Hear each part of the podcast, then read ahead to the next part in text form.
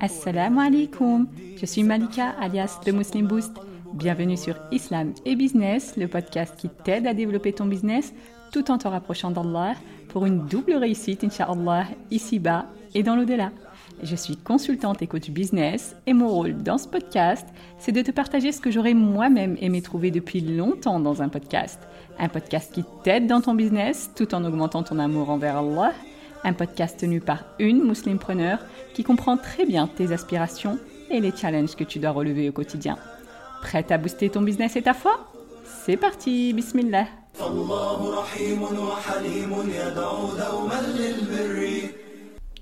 Une des particularités dans mon podcast et dans tout ce que je propose, c'est que je t'invite à booster ton business, mais sans mettre de côté ta religion, ni ta vie de famille ou ta vie perso.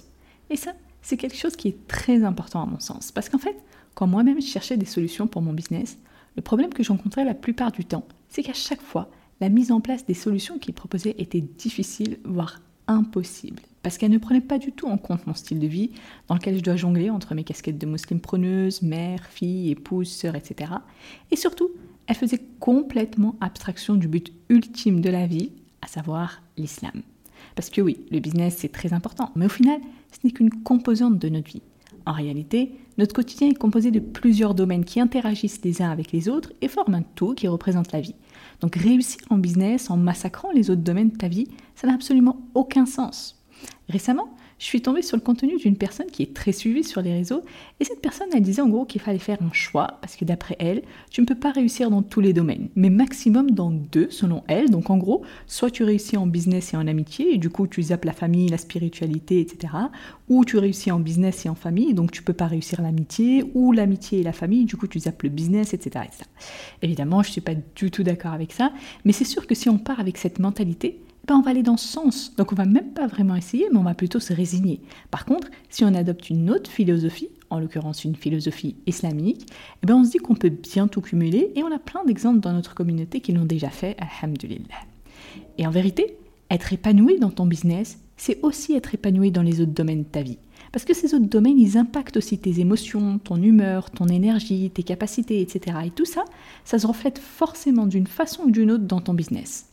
Par exemple, imaginons que tu te consacres corps dans ton business et que tu décides volontairement de ne pas fonder de famille du tout, ce qui est un cas courant. Parce que l'idée générale, c'est que l'un empêche l'autre. Mais bien sûr, c'est faux. Mais si tu fais ça, tu risques de t'en contenter pendant un certain temps et peut-être même que tu prôneras cette situation comme étant la meilleure. Sauf qu'au bout d'un certain temps, tu vas probablement beaucoup le regretter et il est possible que ce soit trop tard. Tu auras laissé passer plein d'opportunités et surtout, tu ne seras peut-être même plus en âge d'avoir tes propres enfants, par exemple. Alors bien sûr, ici, attention, je ne parle pas de quelqu'un qui veut, mais à qui ça n'est pas arrivé et qui est honnête sur sa situation. Je parle de personnes qui prônent ce mode de vie en s'érigeant comme un modèle de réussite et comme une forme de passage obligatoire. J'ai discuté il y a quelques temps avec une cliente qui est une femme brillante dans son business, machallah. Elle a vraiment construit un truc solide, Allahumma avec des tonnes d'efforts de sa part et tout.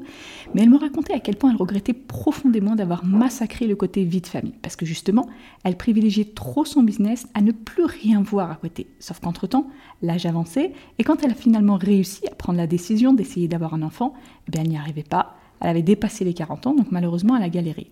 Bon, alhamdulillah, Allah lui a quand même accordé une jolie fille, Allahumma barik. Mais du coup, elle me disait qu'elle regrettait vraiment de ne pas s'y être mise plus tôt, parce qu'elle n'a jamais eu d'autres enfants, et que pour elle, la maternité était ce qu'elle avait vécu de plus beau. Alors comprends-moi bien, Horty, elle regrette pas son business, hein. elle regrette juste cette mentalité fausse, ce piège dans lequel elle est tombée pendant des années, où elle pensait qu'il fallait choisir entre réussir en business et réussir sa vie de famille, en particulier en tant que maman, et qu'on ne pouvait pas cumuler les deux. Alors bien sûr, c'est possible que tu sois dans un rush pendant une certaine période, donc ça n'y a pas de souci, tu vas peut-être par exemple repousser certaines choses, etc. Mais de là à sacrifier un pan entier de ta vie de façon très durable, fais attention Horty. Et du coup, l'ironie pour cette personne, c'est que depuis qu'elle a eu sa fille et qu'elle fait attention à équilibrer la balance entre les différents domaines de sa vie, eh bien subhanallah, son business a continué de fleurir et elle a même ouvert d'autres trucs entre-temps qui marchent bien, Allahumma barik laha. Mais tout ça pour dire que tu n'as pas à faire un choix pour réussir Horty. Au contraire, Allah te demande de donner à chacun son haqq. Du coup, je trouve pas efficace de parler exclusivement de business sans prendre en compte ces autres aspects essentiels de ta vie parce qu'on n'est pas des machines, on est des êtres humains. Alors bien sûr, tu dois faire les causes au niveau business pur avec les stratégies marketing, management, etc. Mais je t'invite à aller bien au-delà en adoptant une approche plus complète qui intègre ta vie perso, ta vie familiale et ta pratique de la religion. Organise-toi pour donner à chaque domaine son haqq, inshallah. Et c'est ça qui te permettra de trouver un équilibre harmonieux entre les différentes sphères de ta vie, avec toujours une ligne directrice commune pour chaque domaine, à savoir te rapprocher d'Allah à chaque étape de ton parcours, bi'idnillah. Parce que oui, Orti, même quand tu t'occupes de toi-même ou de ta famille ou de ton business ou quoi que ce soit dans ta vie courante, tu peux le faire tout en adorant Allah. Et le must, c'est que ça ne te demande aucune action concrète supplémentaire de ta part. Juste une pensée, une intention en parallèle. Alors si tu veux transformer tout ce que tu fais en adoration sans grands efforts, je t'invite à écouter ou réécouter l'épisode 15 de ce podcast, Inch'Allah. Parce qu'à partir du moment où tu assimiles que chacune des actions que tu fais peut se transformer en adoration, juste en switchant une petite pensée dans ta tête, une intention dans ton cœur, eh bien ça change absolument tout, subhanallah. Et si tu gardes ça toujours en tête, ça donnera un sens profond à ta vie et ça contribuera à ta réussite et ton épanouissement dans le business, mais aussi dans tous les autres domaines de ta vie, ici-bas et dans l'au-delà, Parce qu'au final, dans cette quête d'équilibre et d'accomplissement, chaque pas que tu feras sera guidé par ton désir de te rapprocher d'Allah et de lui plaire.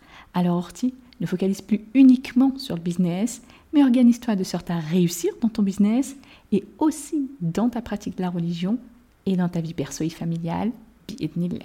Voilà pour cet épisode, j'espère qu'il t'a plu. Si c'est le cas, je te serais vraiment reconnaissante de prendre quelques secondes pour laisser une belle évaluation sur ta plateforme d'écoute. Ça aide le podcast à avoir plus de visibilité pour que d'autres le découvrent, inshallah. Et comme dit le prophète falahu. Celui qui montre un bien a la même récompense que celui qui l'a fait. Merci encore pour ton écoute. On se retrouve dans le prochain épisode, Inch'Allah. D'ici là, prends soin de toi et de ta foi. Subhanak Allahumma wa bihamdik. Ashhadu an la ilaha illa ant. Astaghfiruka wa atubu ilayk.